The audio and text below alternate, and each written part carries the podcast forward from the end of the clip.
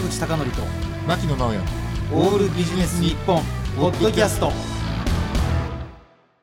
坂口孝則と牧野直哉のオールビジネス日本本日のゲストは前回に引き続き映画ライターの北村優さんです。どうぞよろしくお願いします。よろしくお願いいたします。では先週にですね繰り返しまして北村優さんをご紹介します。1989年北海道の函館市のご出身です。葬儀会社にああこれ面白いですよね。総裁プランナーとして就職なさった後、まあ5年後にですね未経験でフリーライターへと転身なさいます。え現在は映画やドラマエンタメ関連の取材記事やこれもなかなかね面白いんだけども、えー就転職ですね。就職や転職。キャリアアップ関連の取材記事などを中心としてですねご執筆なされています。あのところであのこのインタビューの前に牧野さんがね、うん。相当あのユウさんの記事とかお読みになったようで、ご感想なんてあります？あのードラマの作り手が嬉しいだろうなっていうレビューを書いていらっしゃってあの私ね坂口さん知ってるかもしれないけど私ドラマ結構好きじゃないですか、はいはい。あ例えば具体的に言うと何のドラマのレビューだったんですか？えっ、とナイトドクターのね、はいはいナイトドクターね。レビューなんですけど、ど、私ナイトドクター見てたんですよ。で北村さんのレビューを見た後に これもう一回見なきゃいけないなと思ってあのサブスクリプションに登録してもう一回見たんですけど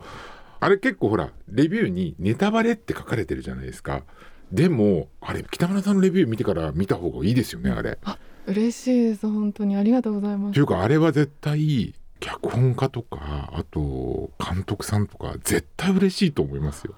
本当に。っていうぐらいあのドラマの作り手のそのテクニックっていうのもあるんですけどなんかこういうことを考えてるとかっていうことをすごい言っててはあなんか俺ってただこう右から左に流れるようにドラマ見てるなって俺はすごく反省したんですけどすごく深い見方をされてるなと思あのいました。ただしね、うん。さん今脚本家にしてみたら読んだら嬉しいだろうなっておっしゃいましたけど、うん。多分読んでますよ。でしょうね。絶対そういうもんなの、うん。僕はあのこの前なんですけども、あの桑田佳祐さんのライブに行ったんですけどね、うん。桑田佳祐さんがあの前やったライブのセットリスト、うん。あセットリストって難しいかな、うん。曲順についてネットでいろいろ書かれていてそれはどう思ったとかいうのを全部ずっと MC で語っていらっしゃって、へー。桑田さんですらそういうことをね、うん。お読みになってるのかとうん。感心したんですよ、うん。多分どうだろう。脚本家の方監督の方はきっと読んでると思います。それ。うん嬉しいです。そうだとしたら。なんかこう映画のレビューとかなんかライティングした後にその対象となっている方からなんか返事とか来たことあります？いやー、その作り手の方からということですね。とかあるいはなんかその他の何かあのドラマでもエンタメ関連でもいいですし。そうですね。でもツイッターであの書いた記事をうん私いつも書きましたって報告させてもらうので、それに合わせてその公式のツイッターアカウント、うん。そのドラマの公式ツイッターアカウントから返信もらったりとか、フォローしてもらったりとかっていうのはありますね。なるほど。はい、だからそれがまた次の仕事を呼んだりだとかうん。あとは今ほらなかなか感想はね直接伝えないけど、牧野さんみたいにああこれ良かったなっていう人って結構いるでしょうね。うん。うんでそれによってこうドラマの見方が変わるっていうことがあるんでしょうけど、うん。なんか最近は僕ねむしろそのネタバレを確認しに行きたいっていう方が近いと思うんですよね。そうそうそう。それもあるんじゃないかと思った、まあ特にあのああいうドラマだったらまあネタバレしてもいいじゃないですか、本当の推理小説ガチ犯人誰みたいなところで犯人誰ですじゃないから、だからあれはねネタバレ注意ってあるけど全然いいなと思いました。私はもう一回見ようと思ったし逆に見てないドラマ見なきゃって思ってる感じがします、うん、なんかそれで言うとあのアマゾンプライムで配信されてるうん「オットタクシー」っていうアニメ作品があるんですけど、うんこれがすごい面白い作品でそれの個人的な感想の記事を書かせてもらったら、うん。これを見るために Amazon プライム登録して、うんうん。全部見てで主題歌もすごく中毒性があったからそっちもサブスクで購入してリピートしてますっていうお話を聞かせてもらったことがあってそれはもう書いてよかったなってうん。そうですよね。それは別になんかほらアフィリエイトとかそういう話じゃなくて、うん。ああもうそうでね、すそうです、もう自分のね書いたもので何らかのこう影響を与えてるっていうこと面白いですよね、うん。ちなみにこの話の続きなんですけど先ほどのドラマとか映画の話ありましたがこれまで何かインタビューなさってすごく印象的な方っていらっしゃいますか？そうですね。あのワウワウのオリジナルドラマで「エンジ屋」っていうタイトルのドラマがあって、はい。演じるにごっこ屋さんのうん。屋で演じ屋で磯村勇斗さんとはい、奈緒さんでダブル主演でなおさんってあのなおさんですか？あそうですそうです。でお二人にお話を伺う機会があったんですけどそのインタビューカットの写真の撮影でお二人それぞれのソロカットっていうんですか、うん。その単独のお写真を撮らせてくださいっていう時に奈緒さんのお話ししてる感じの写真が欲しいですっていう話になってただ誰か話し手の人がカメラの後ろに隠れていりますよねっていう話になった時に磯村さんがもう自ら「あじゃあ僕がやりますよ」って言って普段お話ししてる感じの自然なお話してくださってその様子を撮れたので、うん。すごく自然でいい笑顔の奈緒さんの写真を撮れて本来私の立場でやらなきゃいけないことなんですけどでもそこでこうスマートにすっと「あじゃあ僕やりますね」って言ってくれてあそう普段からこうやって多分他のスタッフの方にも気を使って立ち回られてる方なんだなっていうのはすごく印象的でした。しかもねそれがもちろんちょっと原稿には反映されなかったとしても今話せるみたいなちょっと裏話にもなりますしね。そうですね。ねうん、とはいえ一部にはなかなか話が引き出しにくい方っていうのはいらっしゃらないんですか？そうですね。そのちょっとこうお話好きな方っていうよりはそのなんて言うんでしょう。結構長くあのものを考えた考えてね。そうですんそうです、そのやっぱりこのご時世でもあるのでなんか言葉をしっかり選んでらっしゃるんだろうなっていう方はいらっしゃるあそうなんですか。実は心の中で早く言えよこいつとか思ってはいないんですか？やっぱりそのお仕事としてはそのライターとしてそのお話を引き出さないといけないっていうお仕事ってやっぱり来てるのでそのある程度その何て言うんでしょうね。読者さんのためにも面白い話を聞かなきゃっていうのはあるんですけどでも個人的にはやっぱりそのリラックスしてお話ししてほしいっていうのもありますしなんか話して話してみたいなせかした感じを周りが出しちゃうとなんかお話そもそもしにくくなっちゃうんじゃないかなどんどんっていうのが。あるので。私ねあのねたまに講演に呼ばれるわけですよ。そしたらねあのほら原稿って文字数いくらじゃないですか。僕の講演はね相当早口でいろいろ話しますから普通のね情報量の倍ぐらいあると思うんです。だから講演量倍にしてくれないかなと僕いつも言ってるんですけどなかなかね笑われて相手にされないんですが。あのほらでもある程度インタビュアーとしては話してほしいけどなんか引き出すなんか技術というか引き出すなんか技能的なやつってあるんですか？機能っていうよりはその取材だからといって話してくださいってなっても話せないものじゃないですかなかなか。本当に聞くっていう当たり前のことを大事にするようにはしてます。私聞いてますよっていうのを。でそこで聞いたことを受けてその場で考えてきた質問とはまた違うあじゃあこの言葉が出てきたからこの質問をしようっていうふうに普段の友達同士との会話のやり取りみたいな感じでこうやり取りするように心がけてるので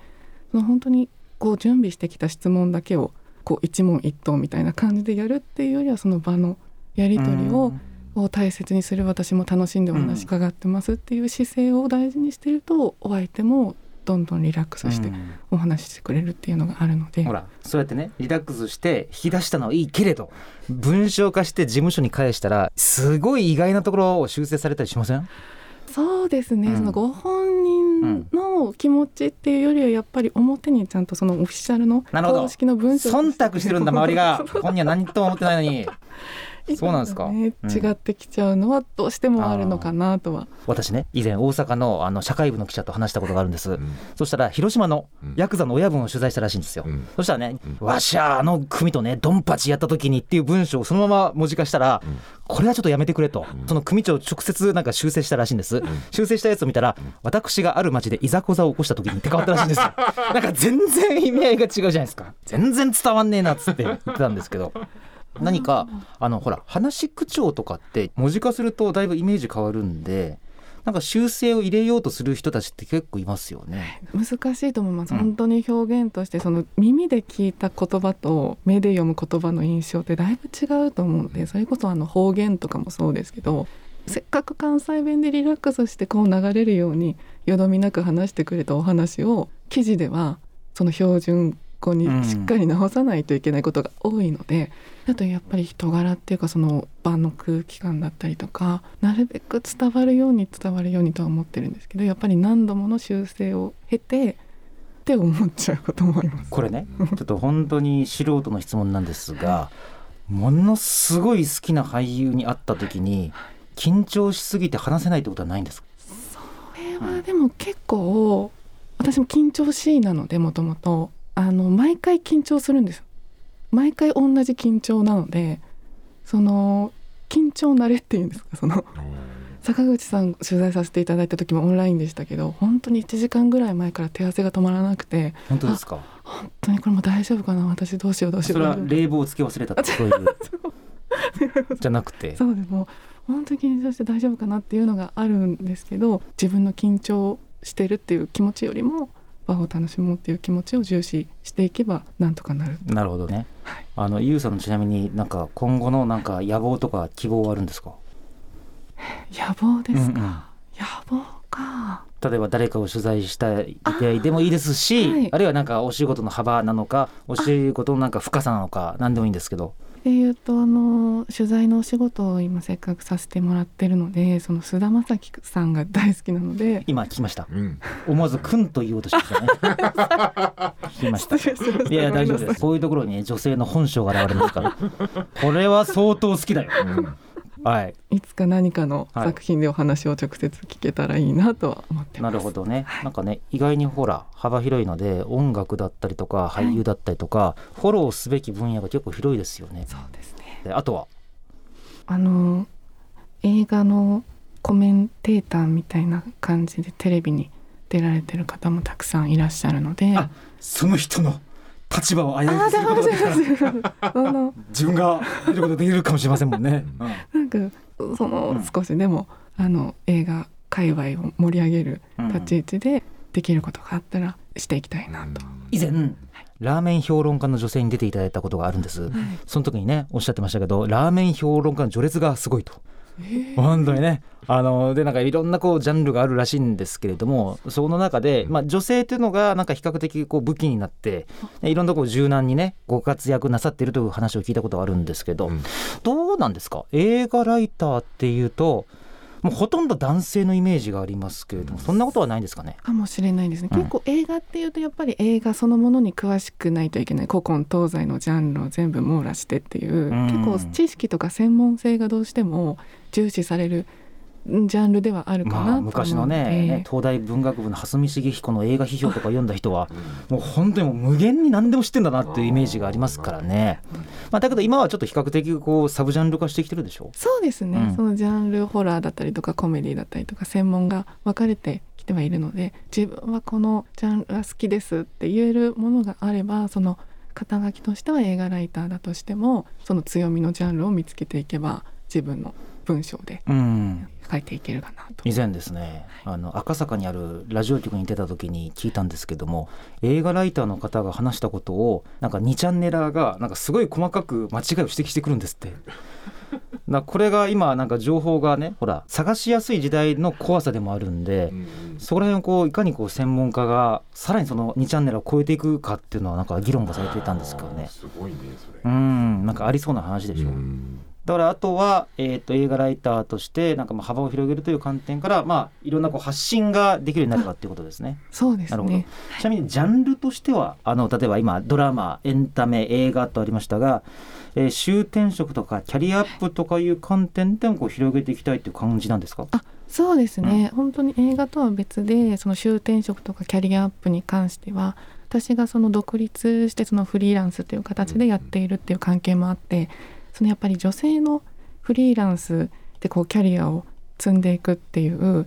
まだ流れが確立しきってないというか、うん。人によってたどっていく道が違いすぎてこれをやればとりあえず大丈夫とかこれが正解っていうのがない